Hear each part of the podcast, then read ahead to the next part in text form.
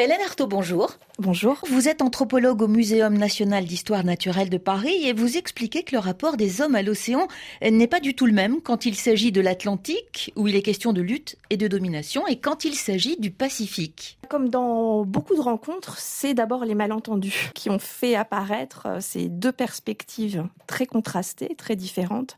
Le malentendu paradigmatique est apparu en Océanie, puisque depuis que le capitaine Cook euh, a mené ses, ses différents voyages, il y a eu une incompréhension notoire sur le fait que des populations que les premiers observateurs disaient être fort mal équipées, avoir des embarcations extrêmement rudimentaires, avaient pu coloniser, avaient pu peupler un océan qu'ils jugeaient être euh, si vaste.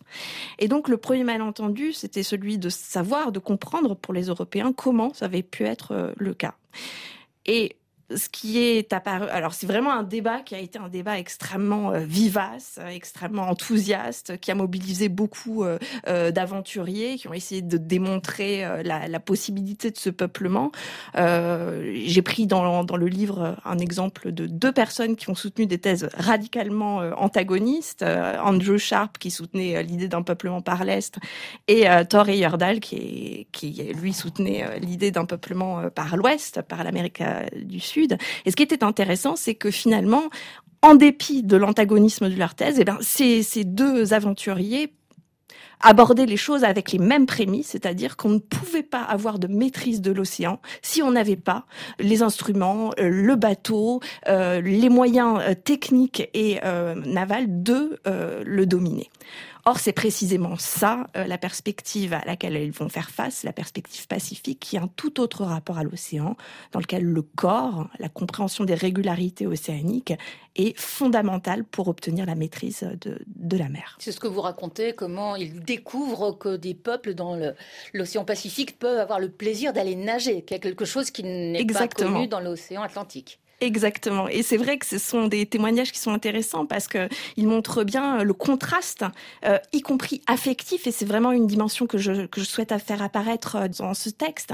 Le contraste affectif qui euh, distingue les observateurs atlantiques pour lesquels justement il y a cette peur de s'immerger dans l'océan et ce qu'ils découvrent en, en Océanie, des, des, des, populations qui au contraire jouissent d'un plaisir inouï à être dans l'eau, y compris à proximité de squales terrifiants, comme le dit disent euh, un certain nombre d'observateurs. Donc c'est vraiment ce contraste affectif aussi qui est déterminant. Et pour se diriger, les moyens sont radicalement différents là encore. Les Occidentaux utilisent des cartes, une géographie, alors que euh, dans le Pacifique, eh ben, c'est complètement autre chose. Exactement. D'une part, les, les, Occidentaux, effectivement, pour lesquels euh, bah, maîtriser cette mer, c'est la dominer sur le plan technique, avoir les moyens techniques de déjouer quelque part ses régularités, ses, cycles, etc.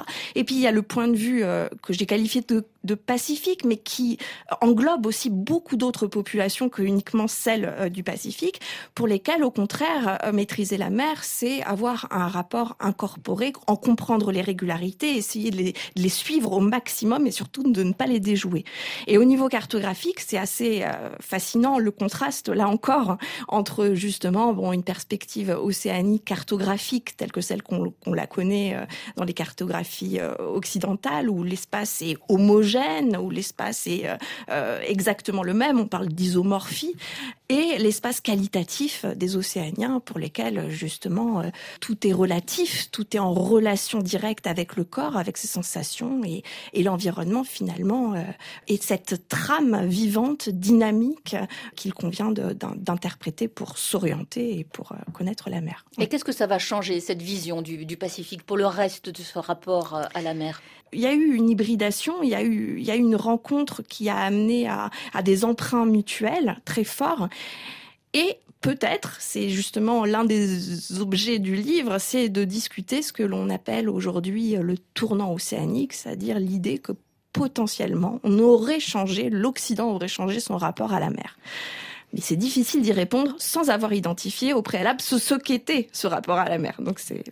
Qu'est-ce qui a changé dans notre rapport également dans les années 70 Eh bien, c'est justement un océan qui est devenu moins lointain, qui est devenu moins vide. Euh, on a soudain découvert qu'on pouvait impartir à des espèces aquatiques une forme de sensibilité, d'affectivité on s'est soudain compris comme finalement apparenté à l'océan. Alors il y a bien sûr les travaux euh, pionniers euh, euh, de biologistes tels que Rachel Carson notamment, hein, qui insistent beaucoup sur l'idée de cette personnification de l'océan, notre mère, et qui justement dans un style qui se rapproche beaucoup des textes des poètes océaniens, décrit la relation de l'humanité dans son ensemble à la mer, l'humanité qui en vient et qui à ce titre n'a jamais rompu, enfin ne devrait en tout cas jamais rompre ce lien avec euh, l'océan. Vous parlez des baleines? Pour essayer de comprendre la radicalité de ce prétendu tournant, de savoir si vraiment il s'autopérait et si vraiment on a complètement changé les prémices de notre de notre perspective atlantique, j'essaye de, de, de, mobiliser quelques exemples. Et euh, la baleine ou le corail, hein, qui sont un peu des figures devenues iconiques de notre changement justement de perspective sur la mer, parce que la baleine, on est passé dans l'espace d'un temps extrêmement court, de 50, 50 années, d'une exploitation farouche à une adoration extrême. C'est devenu une espèce emblématique de la conservation, d'un nouveau rapport à la mer. Donc j'essaye de comprendre ce tournant, de voir si vraiment il s'est produit ou si finalement la baleine nous inspire les mêmes choses. Et ma réponse, c'est que la baleine, en dépit euh, bah, de ce changement d'attitude à son, à son endroit, finalement nous inspire la même chose et ce sont euh, des choses qui sont au fondement de la perspective atlantique, à savoir le sublime, ce mélange confus, ambivalent euh, de terreur et de fascination et, et, la baleine cristallise le sublime tout comme le corail de façon particulièrement significative. On s'attache à l'océan parce qu'il va mal Ben voilà, c'est vous avez tout dit. C'est ce qui est intéressant, c'est que pourquoi s'intéresse-t-on à l'océan à présent? Est-ce que c'est véritablement parce que notre émotion a fondamentalement changé et qu'on se sent lui appartenir euh, davantage? Ou est-ce que c'est euh, finalement parce qu'il y a cette idée d'une menace qui va nous affecter euh, incontestablement Et si cette idée de menace, eh bien dans ce cas-là, on n'a pas complètement rompu avec l'imaginaire de la peur. Euh, donc une fois de plus, on rejoint ces prémices de la perspective atlantique. Hélène Artaud, merci. Je rappelle le titre de votre livre Immersion, rencontre des mondes atlantiques et pacifiques, paru aux empêcheurs de tourner en rond.